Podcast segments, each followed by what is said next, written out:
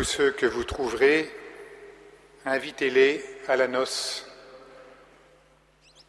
Eh bien, la première chose qui nous est révélée dans cette parabole, c'est que précisément nous sommes invités à des noces. Pas n'importe lesquelles, nos propres noces. Le Père nous invite aux noces qu'il a préparées pour nous avec son Fils. Et oui, vraiment, notre vie avec le Seigneur est une noce. Notre vie chrétienne est une noce. Évidemment, il y a toutes les questions que nous nous posons. Évidemment, dans notre existence, il y a des moments d'épreuve et de découragement et de doute. Et ça, ça fait partie de notre vie de foi. Mais au fond, notre histoire avec Dieu, c'est une histoire d'amour. Dieu qui se donne à nous, et nous qui en retour nous livrons entre les mains de Dieu pour toujours. C'est précisément le message qui a été donné à Sainte Marguerite, Marie. C'est très beau de voir que la première euh, expérience qu'elle fait, la révélation de son cœur, c'est qu'elle repose contre le cœur du Seigneur. C'est le cœur de l'époux qui lui révèle l'amour profond dont il aime l'humanité. Une humanité de misère, certes, mais c'est l'humanité qu'il a choisie. C'est l'humanité épouse. C'est très beau qu'au cœur de ce XVIIe siècle, qui va devenir très, très cérébral, l'empire de la raison, de la philosophie, eh bien Jésus révèle avec son cœur de chair l'amour dont il nous aime dans lequel il veut entraîner l'humanité. Et il veut l'inviter à répondre amour pour amour. Ça, c'est, vous voyez, un, des refrains de, de des apparitions. Que nous puissions rendre amour pour amour au Dieu qui nous aime et qui nous invite à nos noces. Oui, il y a des moments de résistance dans nos vies, des moments d'oubli de Dieu, des moments d'indifférence à Dieu. Mais notre vie chrétienne, c'est d'abord un cœur à cœur. C'est d'abord une rencontre, un dialogue, un regard de miséricorde et de tendresse. C'est d'abord une inhabitation réciproque, Dieu qui habite en nous et nous qui demeurons en Dieu. Voilà notre foi. Et voilà ce qui est redit à Sainte Marguerite Marie.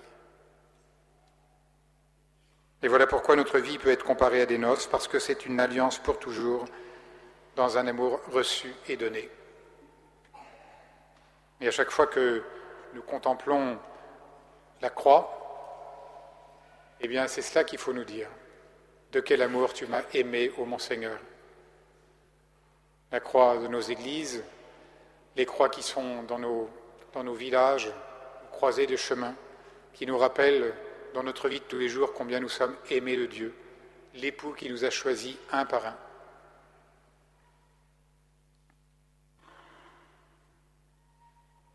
Et le Père nous invite à ses noces avec son Fils. Il nous appelle, il nous tend la main, il vient nous chercher. Il nous ouvre la porte. Il nous réserve une place au banquet, exactement comme dans la parabole. Nous avons vraiment à réfléchir à cela. Parce que le Seigneur fait davantage que de nous inviter au banquet. Il nous demande d'inviter à ces noces, de faire partager la joie des noces et de la faire partager à tous. Et c'est vraiment le sens de notre mission, de dire au monde que le Père nous appelle à lui, qu'il nous aime d'un amour de tendresse et que nous sommes invités à sa table comme nous le sommes à la table de l'Eucharistie. L'invitation qui nous est faite, c'est de témoigner de ce, qui nous motive dans notre foi, la raison pour laquelle nous sommes là ce matin. Ce ne sont pas des raisonnements, ce ne sont pas des idées. Si nous sommes là ce matin, ce n'est pas parce que nous partageons une morale, un ordre du monde ou de la société, mais c'est parce que nous confessons un Père qui nous aime, qui nous attire à lui, qui nous fait miséricorde, qui s'abaisse jusqu'à nous en son Fils Jésus, qui nous fait don de son Esprit Saint et qui nous ouvre son cœur. C'est le sens profond des révélations du Sacré-Cœur ici à Paray-le-Monial.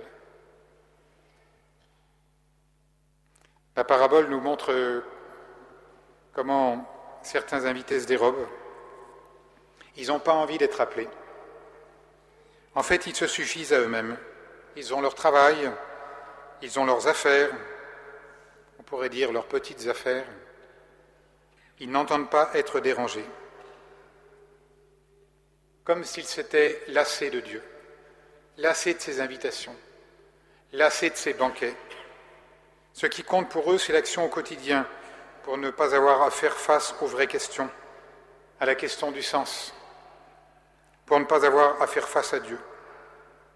Et puis il y a aussi ceux qui sont aux prises avec leur propre colère. L'invitation au banquet déchaîne leur violence, on ne sait pas trop pourquoi. Il y a une sorte de, refus absolu, de refus obstiné. Ça fait penser à ce que dit Jésus à Marguerite Marie sur l'indifférence et le mépris devant le Saint-Sacrement. Un peuple qui a oublié son Dieu, un peuple qui lui a tourné le dos, un peuple qui a été invité au banquet, qui a reçu la grâce du baptême, la grâce de la confirmation, qui peut-être aussi a la grâce de la première communion, et puis qui n'en veut plus, comme rassasié de tout. Pourtant, les apparitions à Sainte Marguerite Marie elle nous oblige à ne pas trop vite mépriser cela. Parce que ça peut être aussi une étape dans un combat spirituel. Et c'est une étape que chacun de nous peut traverser. Fidèle, prêtre, diacre, évêque. Une tentation de la vie spirituelle d'être fatigué des choses de Dieu, de ne plus avoir goût à l'Évangile, de ne plus avoir de désir de l'Eucharistie, de ne plus savoir où on, en, est, de ne plus croire au fond à l'amour miséricordieux du Seigneur parce que nous sommes passés par le péché ou par des épreuves trop lourdes, parce que nous n'avons pas compris ce qui nous était arrivé. On ne sait plus dire oui à Dieu. Peut-être que le cœur de ces gens-là sera sans repos tant qu'il ne retournera pas au Seigneur. On ne peut pas savoir. En tout cas, les richesses de la miséricorde du Seigneur, du, cœur miséricordieux, nous demandent de ne pas passer trop vite sur eux. Et puis d'entrer dans le temps de la patience. L'évangélisation, c'est parfois aussi le temps de la patience. La patience pour tous ceux qui ont le cœur fermé. La patience pour ceux qui sont au désert dans leur vie spirituelle. La patience pour ceux qui ne répondent pas à l'invitation du Père ça ne nous empêche pas de les prendre dans notre prière. Ça ne nous empêche pas de les porter devant le Seigneur. Ça ne nous empêche pas de, de crier vers Dieu pour que justement leur cœur s'ouvre. Ne désespérons jamais de la miséricorde du Père. Pourtant, face à ces refus de la parabole, c'est comme si le Seigneur nous disait ne te décourage pas. Ok, ceux-là ne veulent pas entrer, mais il y a tous les autres. Et les autres, ce sont ceux auxquels on n'avait pas pensé en premier pour entrer dans le royaume, ceux que l'on n'attendait pas, ceux que on ne jugeait pas dignes. Et leur caractéristique, vous l'avez entendu dans l'Évangile, c'est qu'ils sont sur les chemins. Et on peut comprendre de deux manières cet être sur les chemins. Qu'est-ce que ça veut dire être sur les chemins? Ça veut dire d'abord euh, les pauvres qui n'ont pas de toit, qui mendient au bord des routes, qui ne sont jamais invités, les pauvres auxquels on ne pense jamais. Ça, c'est la première catégorie de personnes qui sont sur les chemins. Et puis, il y a aussi tous ceux qui, justement, sont en chemin. Être en chemin, ça ça veut pas euh, forcément dire être pauvre, mais ça veut dire, ça signifie chercher, être chercheur, avancer, être en marche, être en quête pour aller plus loin, ne pas se satisfaire de la situation présente. Alors c'est justement ces deux catégories-là qu'on doit inviter. Ceux qui ont un cœur de pauvre, ceux qui ne sont pas satisfaits. Un pauvre, justement, il manque de tout. Un, pauvre, il n'est pas plein de lui-même. Il n'est pas plein de ses réussites, de son succès. Il est mendiant. Mendiant de sens, mendiant de vérité, mendiants de l'amour de Dieu. Et du coup, ils sont prêts à recevoir quelque chose. Et beaucoup de nos contemporains sont prêts à recevoir. Beaucoup de nos contemporains euh, sont en... Oui, mendient. Mendient l'amour de Dieu. Ont besoin de, recevoir cette parole. Tu es aimé de Dieu. Le cœur du Père, le cœur du Christ est assez large pour toi aussi. Et toi aussi, tu es aimé personnellement d'un amour miséricordieux. Et puis, l'autre catégorie, euh, ceux qui ne pensent pas être arrivés au terme de la route, mais qui cherchent un sens, un but, un accomplissement à leur existence. Combien il y a de chercheurs autour de nous qui se posent des questions, qui se demandent où est-ce qu'ils en sont et qui ont besoin d'une main tendue. Autant il est difficile de prêcher l'amour du Seigneur à celui qui estime qu'il se suffit à lui-même, qui n'a besoin de rien, qu'il va pouvoir construire sa vie tout seul, autant beaucoup attendent au bord des chemins une parole d'invitation, une main tendue, le témoignage de l'amour du Père. Et nous le voyons chaque année au moment des baptêmes et des confirmations d'adultes. Tous ces gens qui, vers 30-40 ans, puisque c'est la moyenne d'âge des catéchumènes en France, tout d'un coup euh, s'ouvrent et et, tendent la main et ouvrent le cœur. Et c'est à nous d'être là, de montrer que le Christ est là présent pour eux. Demandons à l'Esprit Saint, à l'Esprit de lumière, de savoir repérer cela. Ce cœur qui attend une parole, qui attend un geste, qui attend un signe qu'il est aimé de Dieu. J'en profite pour prêcher, comme je le fais dans mon diocèse, pour que les églises soient ouvertes, pour que nos églises de village soient ouvertes une église fermée, c'est un contresens. Une église fermée, c'est un contre-témoignage. L'église, elle est là pour avoir ses portes ouvertes comme le cœur de Jésus est ouvert. Comme le cœur de Jésus a soif de ceux qui veulent y rentrer, s'y reposer. Et nous avons un chapelet d'église dans nos diocèses, dans notre beau pays de France, que les portes soient ouvertes, c'est notre rôle. C'est notre mission. Il y a tant de gens, encore euh, il y a un mois, euh, dans mon propre diocèse, un, homme qui, qui, est entré dans une église et puis qui a redécouvert la grâce de son baptême, comme ça simplement parce qu'il a trouvé le silence, parce qu'il est revenu sur lui-même, qui a demandé la confirmation et la première communion. Il se passe tant de choses dans nos églises. Évidemment, nous ne maîtrisons rien. On peut aussi nous piquer les statues, nous piquer un chandelier, mais ça n'a pas d'importance. Nos églises, ce ne sont pas des musées à protéger. Nos églises, c'est là où le Seigneur repose et là où il attire son peuple. Vous avez noté que dans la parabole, il s'agit d'inviter les méchants comme les bons, parce que le Seigneur nous prend tels que nous sommes. C'est sa présence qui nous convertit.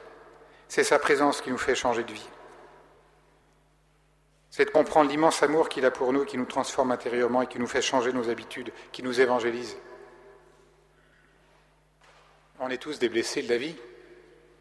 On est tous euh, des Israël, vous savez, euh, Jacob Israël qui, boite. Israël, y boitait après le combat avec l'ange. Et nous, nous sommes des boiteux. Et le Seigneur nous prend avec euh, justement cette forme de, de paralysie. On est parfois amené à penser que quelqu'un a une vie trop compliquée pour pouvoir faire un chemin de foi. Mais l'espérance est de lui annoncer la bonne nouvelle de l'amour de Dieu, de le mettre en relation avec Jésus, et de croire surtout que le Seigneur peut faire son œuvre en lui, même si à vue humaine on ne voit pas de chemin possible. C'est le Seigneur qui sauve, c'est le Seigneur qui convertit les cœurs, c'est l'Esprit Saint qui agit et qui conduit l'évangélisation. C'est l'Esprit Saint qui agit et qui conduit l'évangélisation du monde. Quant aux vêtements de noces, eh bien, c'est notre oui au Père. C'est notre oui, comme je l'ai dit tout à l'heure à la conférence, notre Amen. Ce grand Amen que nous allons prononcer tout à l'heure euh, à la fin de la prière eucharistique. C'est un Amen au salut que nous recevons du Christ. Un oui assumé dans tout notre être, dans toute notre existence, qui s'incarne ensuite dans des actes concrets, dans un engagement véritable, dans une vie menée à la suite de Jésus, dans une vie de disciple. C'est ça le vêtement de noces c'est dire oui, fiat, Seigneur, je me consacre à toi, je me donne à toi, Sont invités au banquet les mauvais comme les bons, nous dit la parabole. Et celui qui entre est celui qui, consent à se laisser conduire par l'Esprit Saint, qui consent à lui ouvrir sa vie, qui consent en fait à devenir feu. Consentons à devenir feu. Le feu de l'Esprit qui nous embrase de l'amour de Jésus, de l'amour révélé au calvaire et qui nous a été redit si magistralement à travers les apparitions faites à Marguerite Marie. Voilà notre vocation, nous laisser embraser du feu de l'Esprit Saint, de ce feu qui, brûle le cœur de Jésus, pour pouvoir témoigner de l'amour de Dieu à tous ceux auxquels mystérieusement le Seigneur nous envoie. Amen.